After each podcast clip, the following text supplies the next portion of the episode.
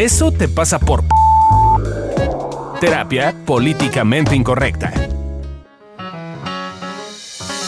Hola, ¿cómo están? Este es un nuevo episodio de Eso te pasa por terapia políticamente incorrecta y hoy vamos a hablar de Eso te pasa por leal a tu familia. Y yo soy Adri Carrillo y conmigo están Fabio Valdés. Gabriela Ávila. Lorena López. Amilcar Valdés. Y tenemos casa llena. O sea, la todos, familia. menos Ale, que Sí. está enfermada. Convaleciente. Sí, somos una familia. Sí, también Sí, tenemos nuestras lealtades también entre tenemos nosotros. sí, hay medio, medio jodidas a ratos. Pero a ver, con señor constelador, Sí, dígame. eh, explíquenos un poquito. ¿Para usted qué es lealtad familiar? Ah, la lealtad familiar viene de justo. eh, o sea, es un poco un tema complejo porque la lealtad familiar tiene que ver con que yo, por más que me vea como un individuo, por más que me vea como una persona sola en el universo que no tiene nada que ver con nada, eh, es, soy una persona que tiene que ver con mi familia y que la familia creó ciertos mecanismos para que pudiera sobrevivir de alguna forma y esos mecanismos también me incumben a mí. ¿Se Entonces- puede no tener lealtad a la no, familia? no. De hecho, cuando la gente dice eso, me río, me da como esta sensación como de. de, no, ¿cómo crees? O sea. No hay eh, manera. No hay manera. O sea, creemos que sí, porque hay gente que es muy rebelde. Pero cuando tú eres rebelde de algo, estás haciendo lo mismo, solo que al revés. ¿Hasta Milcar es leal a su familia? Claro, Claro. que sí, yo soy leal no siendo leal. Ocupo el lugar de mi mamá, la oveja negra. ¿Cómo es el eso? exiliado. O sea, ¿tú eres el exiliado de la familia? Sí. Y el pendejo también. Ay, somos, yo soy, yo soy, yo junto, yo tengo el mismo. ¿También eres la exiliada? Pues sí, soy como la oveja negra. Mi familia me decían, Lorena, ¿por qué no eres una niña normal? ¿Y por qué? Yo también me lo pregunto. ¿Por qué no soy normal? Ajá. Es larga. Porque sus papás Porque le soy hicieron larga, tanto daño. Porque soy larga, esa, es la, esa respuesta me gusta. Eh, yo estoy pensando en si estamos en un grupo de personas y pertenecemos a ella, entonces ya somos leales al grupo de personas que, con las que convivimos. Sí, pero también escogimos ese número de personas o ese grupo de personas por ser leal a la familia. Es como toda una paradoja.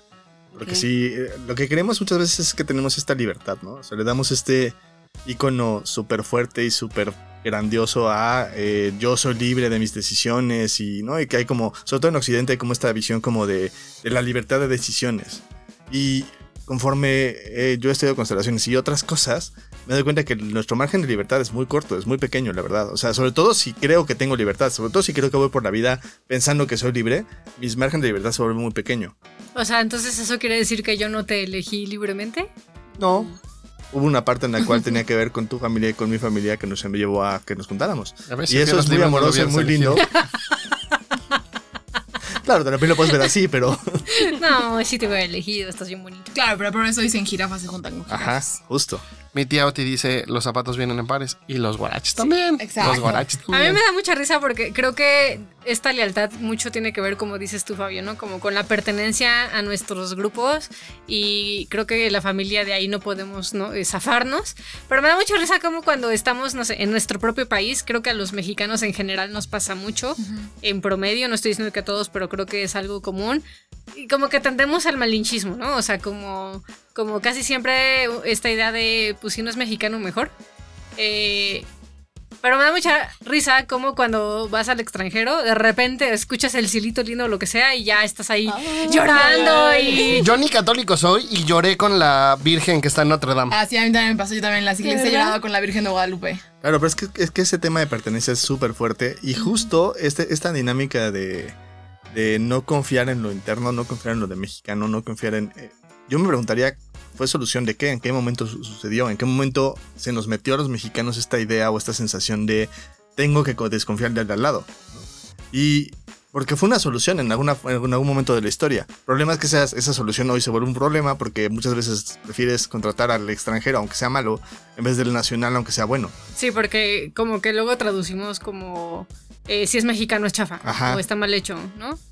Y, y sí, o sea, como un poquito échate fama o hazte de fama y Sí. échate a dormir, ¿no? O sea, como sí creo que muchas veces puede ser que ten- tenga que ver con que efectivamente así fue, pero no quiere decir que así siga siendo.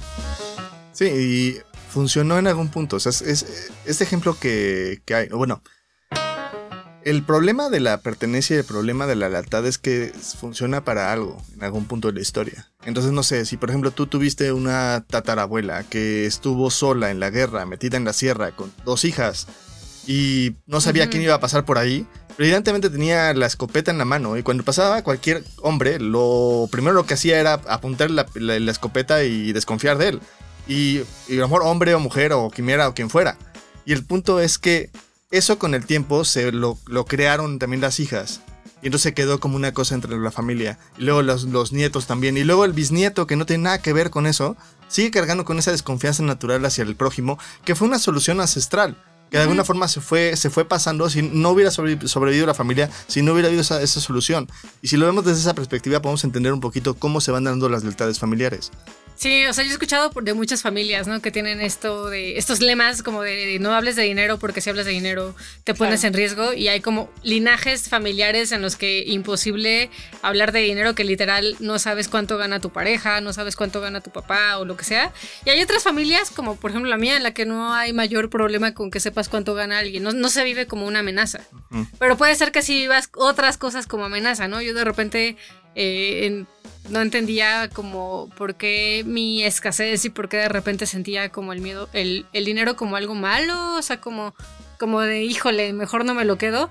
Y después indagando en mi historia familiar, pues es que, pues sí, hubo fusilaciones y cosas bien bonitas en la época de la revolución, donde mis ancestros tuvieron que esconderse para sobrevivir. No, o sea, tenían que hacer todo para eh, que no cacharan que estaban vivos en un pueblito por ahí escondidos, porque pues tenían una orden de fusilamiento por parte de eh, Huerta, si no mal recuerdo.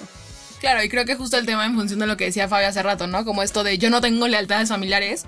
eh, creo que el tema es cuando no ves que no se puede no pertenecer y que siempre a huevo vas a tener lealtades, no puedes empezar a ver cómo esas lealtades a veces te joden, o sea, pues sí, un poco no te hacen bien en tu propia vida, ¿no? O sea, yo, por ejemplo, puedo ver que sobre todo con la familia de mi mamá, eh, siempre que llego, es de verdad, se los juro, en todas las conversaciones se habla acerca de cómo todos los hombres son unos hijos de puta. Y entonces, claro, porque entonces son unos pendejos, entonces tú, mijita, solo tú tienes que conseguir a alguien que sea millonario, porque entonces tú ni te hagas la idea de que va a ser, bueno, va a ser patán y te van a poner el cuerno, pero con que sea millonario, ¿no? Eh, y entonces claramente puedo ver cómo una parte de mí sí tiene esa creencia para pertenecer, pero justo si yo no la veo y yo no me hago cargo de ella, no la puedo cambiar y no puedo como hacer algo eh, distinto.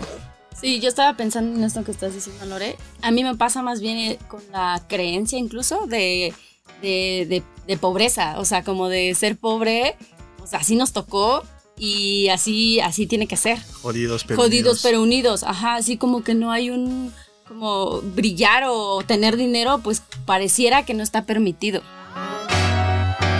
Yo creo que tiene familiar. como, así pertenezco a mi familia. Sí, si nos ponemos a observar nuestro día a día, o sea, no es necesario eh, pensar en, no sé, historias y ejemplos como los Kennedy, ¿no? Que no manches pobres, las lealtades que tenían muy escandalosas, eh, o sea, como de, no puedes no ver que hay, hay ciertos aniversarios raros, extraños de muerte y cosas así, pero es como ve tu día a día y observa cuántas cosas quizás haces en pos de la lealtad familiar que ni siquiera te habías dado cuenta, ¿no? O sea, yo veo como Gaby paga precios súper fuertes y súper grandes que ni siquiera se da cuenta con tal de ser leal a su familia, ¿no? Con tal de mantenerse en este jodido súper unidos. Porque la culpa de hacer algo distinto está cañona, ¿no? O sea, la culpa de, o sea, lo veo en Gaby, ¿no? Te voy a usar de ejemplo, mano. O sea, de ser la segunda persona en toda su familia que tiene una carrera, eh, que se dedica a ser terapeuta, que trabaja en algo que le gusta, que gana bastante más que su gente.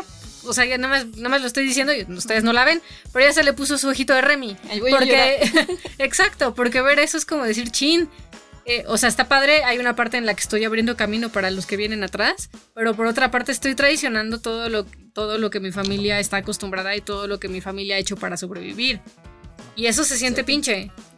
Y justo cuando estás en ese lugar, digamos, ahí también Gaby está siendo la rebelde, por ejemplo, ¿no? O sea, por eso es que tomamos lo rebelde muchas veces como una persona que marca un punto con respecto a algo. Pero lo rebelde es algo que va en contra de lo que la mayoría está, está estipulando. Entonces, si la mayoría de su familia estipula como este rollo de eh, jodidos pero unidos y no se puede avanzar y no hay forma, y, ¿no? y ella ha peleado y le ha echado ganas y ha salido adelante y ha conseguido sus, sus espacios, tiene que ver con que también ella tiene una energía un poquito como de rebeldía. Si no se da cuenta de eso, no puede elegir, porque si te das cuenta de que eres rebelde, entonces puedes decir, ok, ¿quiero seguir demostrando el punto o, quiero, o qué quiero hacer yo?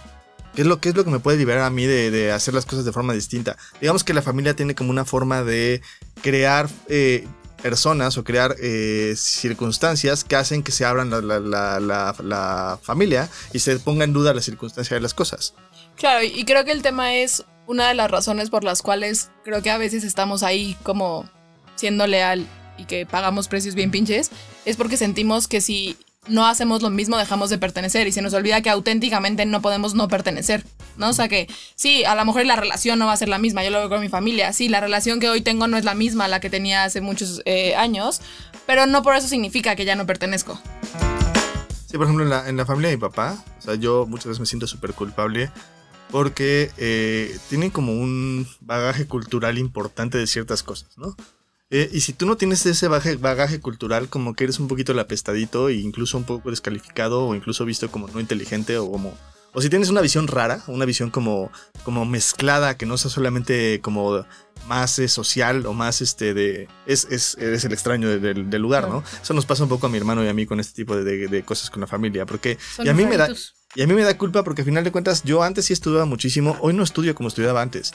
Entonces sí me siento así como de, uy, soy el, soy el que no sabe, soy el inculto, soy... ¿No? Que hay muchas otras formas de culturizarse más allá de leyendo, ¿no? Pero como en la lealtad familiar es, con la lectura, es la única forma en la cual yo a veces sentía que podía culturizarme. Y creo que ahorita que te escucho estoy pensando en como que las lealtades no necesariamente tienen que ser con la familia, que también es lo que decía Gaby, ¿no? Yo, por ejemplo, pienso que en la escuela en la que estudié toda la vida, auténticamente hay un tema o hay un tema en el que como para ser parte o para sí como ser leal, Sellito TIF del moderno. ajá, tienes que tener como uno te tienes que exigir, o sea, o sea, conscientemente nada de lo que hagas, o sea, no puedes decir que algo que lo que hiciste está chido. Siempre tienes que decir como cómo puede ser mejor algo de lo que Nunca nada es suficiente. Nunca nada es suficiente. Y, y es, y o sea, literalmente. eh, Así lo eliges ver. ajá, pues es que más que elegirlo ver es auténticamente. No hay forma en la que digas. O sea, estaba mal visto decir lo que yo hice es suficiente. En el moderno está mal decir que lo que yo hice es suficiente. Siempre lo que está bien visto es decir que claramente hay un peldaño o un escalón más, ¿no? Entonces creo que también es eso, como ir viendo en llegaré. tengo un montón de, de- de lealtades que no necesariamente también son con nuestra familia. Sí, es como esta paradoja de, de cuando yo estoy en un grupo, a final de cuentas quiero pertenecer, pero también hay una parte en la cual pertenezco a ese grupo porque la familia me llevó ahí. Entonces es, Claro. ¿cuál es el tema, no? O sea, ahí, ahí, ¿qué estoy yo poniendo en ese lugar o qué estoy haciendo yo en ese lugar que de alguna forma también tiene que ver con lo que yo vi o aprendí o reconocí o tomé, o tomé de mi propia familia? Y entonces sigo siendo leal a mi familia de alguna forma, ¿no? Claro. A mí me gusta pensar en ejemplos mainstream, o sea, como para que la gente ya de estos güeyes que chingados están hablando, o sea, ya se que fumaron y invítenme. No se vayan tan lejos, véanlo en las películas. En Coco, por ejemplo, Coco es una Ah, excelente película sí, que muestra lealtades familiares, ¿no? O sea, como la tatarabuela, no sé quién chingados era, que fue lastimada porque por malos entendidos y porque su güey se murió y ella nunca se enteró que se murió y Claro. creyó que la alejó. Lo la alejó. mataron. Lo mataron. Ah, sí. El perro maldito lo mató. Y como entonces la música ya no era algo permitido en esa familia. Todos Claro. somos zapateros, ¿no? Nada, aquí nadie le hace la música. Y entonces es curioso, ¿no? De repente surge un miembro de la familia que se apasiona por la música, siendo leal a su tatarabisabuelo, quién sabe qué fregados era. Eh, digo, Sí. están, es- Justo estaba pensando en eso, que lo que hace la familia es unir o notar eso que no, que no es visto o que no es hablado. Entonces siento que es como darle un lugar a, a esa, a esas personitas que hemos excluido. Sí, justo esa película me encanta porque la... Ya, spoiler, spoiler, aviso. No, si no eres mexicano, voy a ser La categórica. mexicana, Si sí. no eres mexicano y no has visto esa película, Uh, te la has así, perdido. No, no, no tienes derecho. a Mereces el spoiler. podcast. Mereces el pero, spoiler, pero sí. El justo, spoiler. ¿no? O sea, la solución que plantea esa película es como darle permiso al chavito de honrar a su abuelo, básicamente, Claro, ¿no? y darle Y- un lugar. y darle un lugar a esa persona y al final, o sea, me parece que es una cosa maravillosa sistémicamente hablando. Desde constelaciones, véanla, súper recomendada. Y este, sí, está súper. Y esta parte en la cual. Bueno, es que esa película me encanta. Esta parte en la cual la gente, la gente sigue viviendo en el otro, el más allá, mientras haya alguien que los recuerde, ¿no?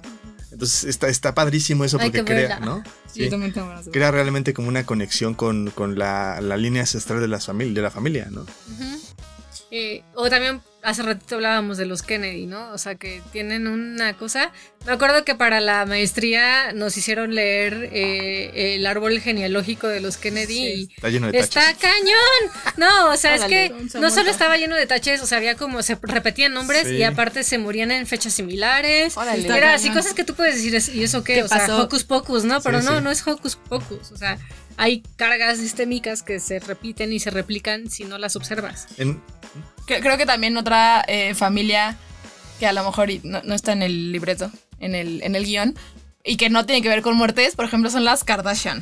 ¿no? Ah, o sea, es, sí. es una familia que, ay, no sé, como que me da esta sensación como de tienes que de verdad ser eh, Showman. Famosa. Ajá, como show, exacto, como showman así para pertenecer, porque si no, y, y está cañón como, yo soy fan de, ya sé, yo veo estas cosas, como de Kendall, que es una de las chiquitas, que sí. es, de verdad es como la que es más diferente a ellas y es como la más sencilla y así, y si hay una parte en la que pareciera que no pertenece tanto como las otras que son como súper extravagantes y que han tenido hijos como a los 20 años y así.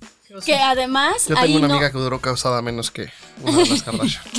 no, pero que además ahí no, o sea, como pareciera que los hombres no están como Así, no hay una figuran, lugar. ajá, no figuran Sí. los hombres, o sea, solo los son matrimonios puras no les mujeres. duran. Exacto, son puras mujeres. Sí, es Sí, como es este como el clan. pretexto, ¿no? Ajá, sí, sí, sí, es como el clan mujeres. Kanye y- ya le duró a, a la Kim. Sí, sí, sí.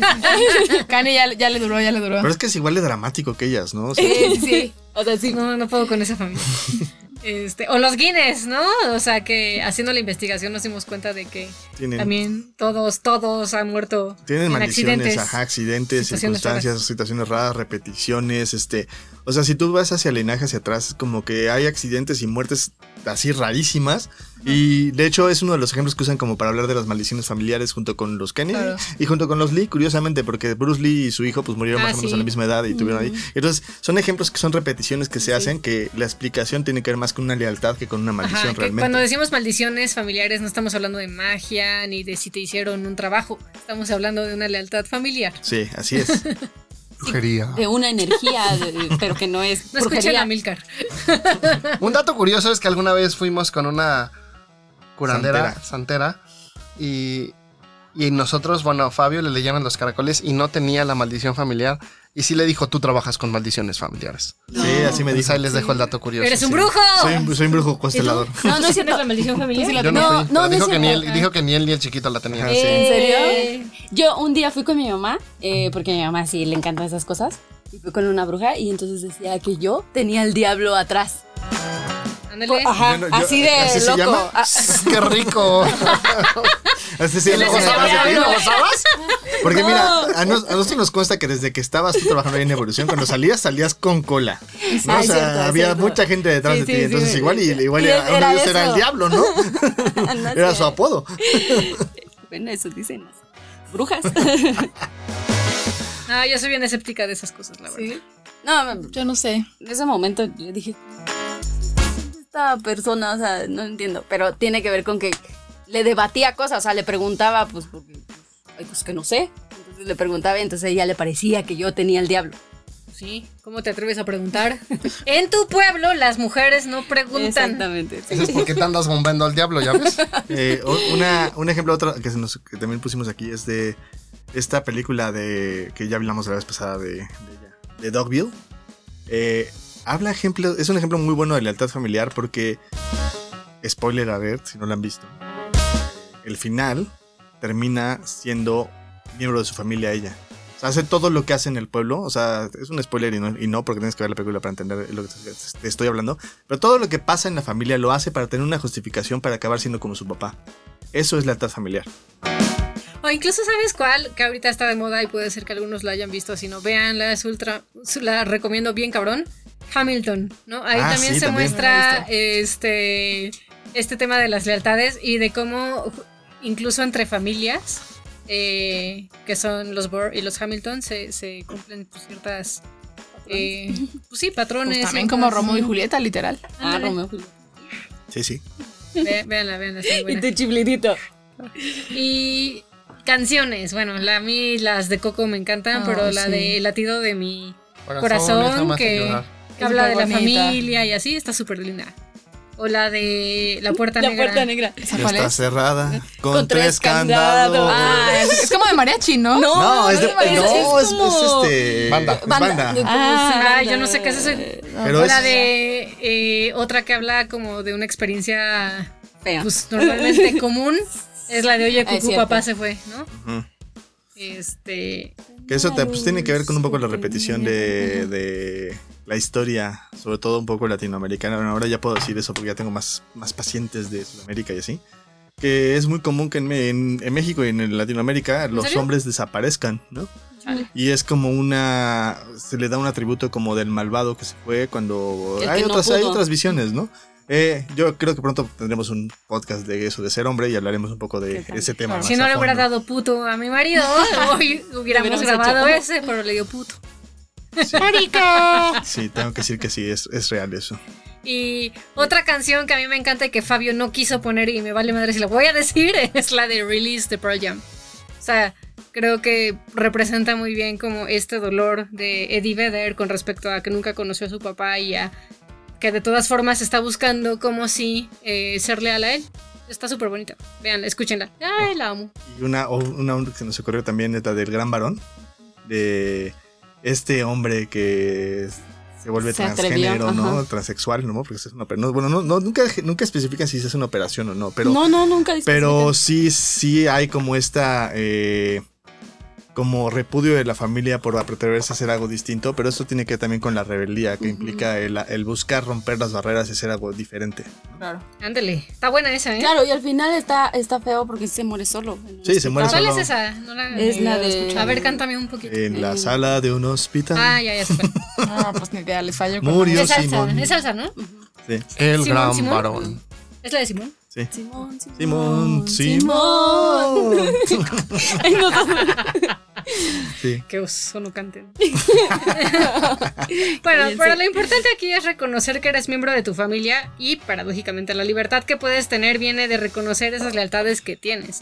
Si tú no te das chance de ver tus lealtades, entonces sí serás casi casi un muñequito del destino que hace lo que se le antoje contigo. Claro, y hay personas que se empezaron a notar en qué cosas me parezco a mi familia.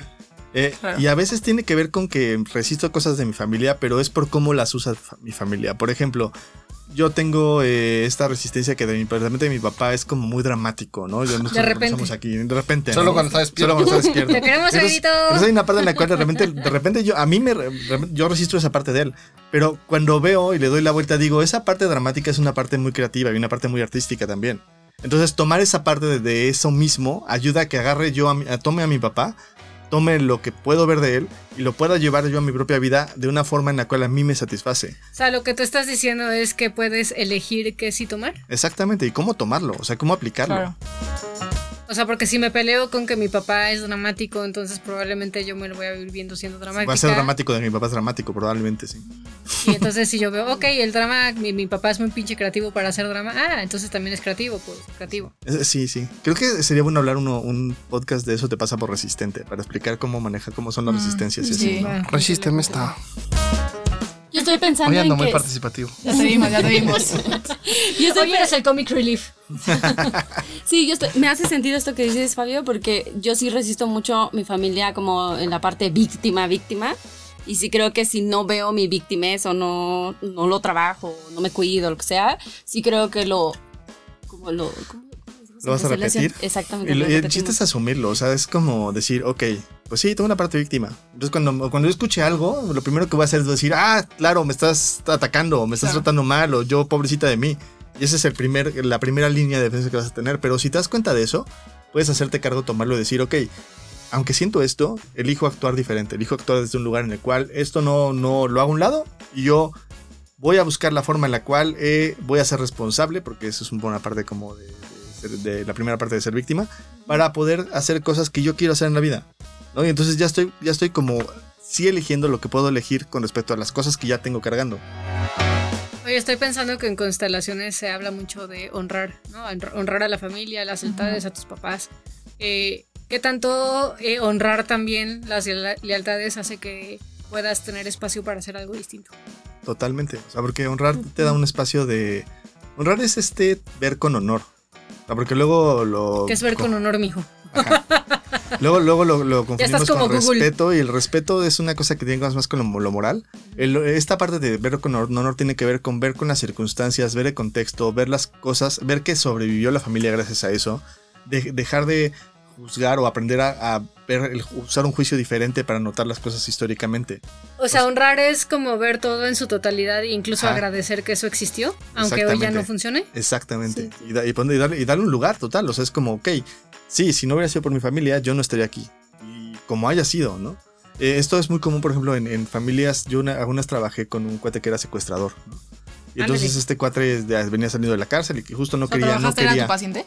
Sí, fue, no, no fue mi paciente como tal, estuvo en un taller de constelaciones. Ah, ok, ok, ya. Y eh, justo el tema de él era, yo no quiero volver al, al- al crimen. Mi familia es de criminales, mi mamá es madrota, mi papá es este traficante, mi, hermano, no sé, hay- pues con todo hay como pues, cinco o seis miembros de la familia que eran este, delincuentes, ¿no? Y justo el dar permiso de que justo por eso sobrevivió la familia, reconocerlo, honrarlo y decir, ok, eso está bien y para ustedes está bien y lo honro, en vez de resistirlo y ju- enjuiciarlo, le sirvió a esta persona para poner su mecánica y hoy es una persona muy feliz que es mecánico. Sí, claro. Eso te da la apertura como de hacer cosas diferentes para ti, o sea, de elegir una forma diferente de vivir la vida. Así es. Si tú quieres ser parte de esta familia maravillosa de evolución terapéutica, pues mira, tenemos un cover. Vete a la página de Patreon, que es patreon diagonal. Y ahí puedes inscribirte desde un dolarito, cinco dolaritos, siete dolaritos. Y serás parte de esta maravillosa familia, nos estarás aportando, estarás creando el podcast de Eso te pasa por. Y probablemente, si, si llegamos a suficiente dinero, nuevos proyectos, nuevas posibilidades y nuevas cosas para que esta familia de evolución terapéutica sea enorme. Ve ahora y da una lanita.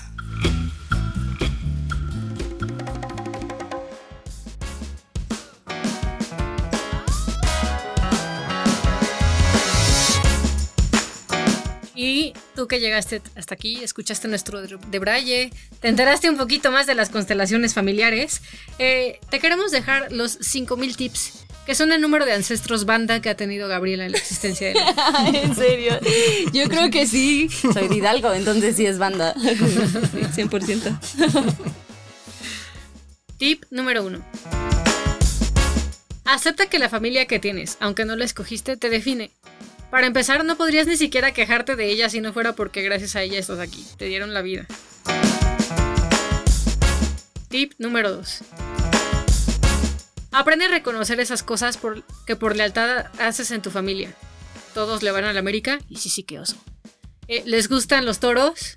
¿Se definen como gente culta? ¿Son delincuentes? O cualquier otra cosa en la cual se parezcan. Están definiendo a los niños de Rivera. Qué oso. ¿Son delincuentes? Fuertes declaraciones. Lorena acaba de ser desheredada. Lorena ha dejado el grupo. No, más bien sería como han sacado a Lorena. y bloqueado a Lorena. Tip número 3.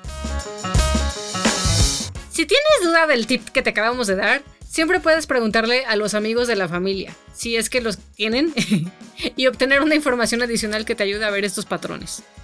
Ojalá que sí tengan amigos. Tip número 4. Ponte en paz con que te vas a parecer a tu familia, pero cómo uses esas cualidades familiares depende totalmente de ti. Por eso es importante reconocerlas y aceptarlas. Y honrarlas. Tip número 5000. Ten paciencia. Notar esto es una labor fuerte y a veces no tenemos el ojo para hacerlo ni el estómago para aguantarlo.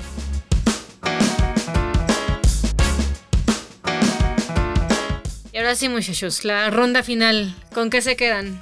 Con mucho calor. Ah, ok. Yo me quedo con sueño, ando medio pendejado justo por el calor. Ay, pretexto, puro pretexto. ¡Au! Ustedes. Eso que sonó fue una cachetada. No, no fue una Un zape, cachetada. Va a un sonar zape. que fue muy violento. Fue un zape. Ah, pues, apen. Fue un zape. Amoroso. Pues quedo con que. Pues está bien a veces hacerlo diferente, hacer las cosas diferente a mi familia. Veremos, Gabriela, veremos. Yo me quedo con que el primer pasito para hacer algo distinto es notar las lealtades que tiene. Yo me quedo con que no puedo no pertenecer a mi familia, aunque a veces sienta que no me quieren.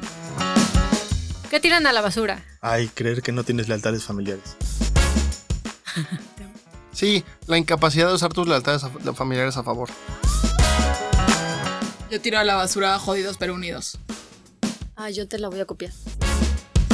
Ah, pues yo Bien también. igual. Yo tiro a la basura de jodidos pero unidos. Ya estuve allí un rato y no está tan chido, la verdad. ¿Y qué ponen en un altar? Que tienes cinco mil detrás que te dan fuerza.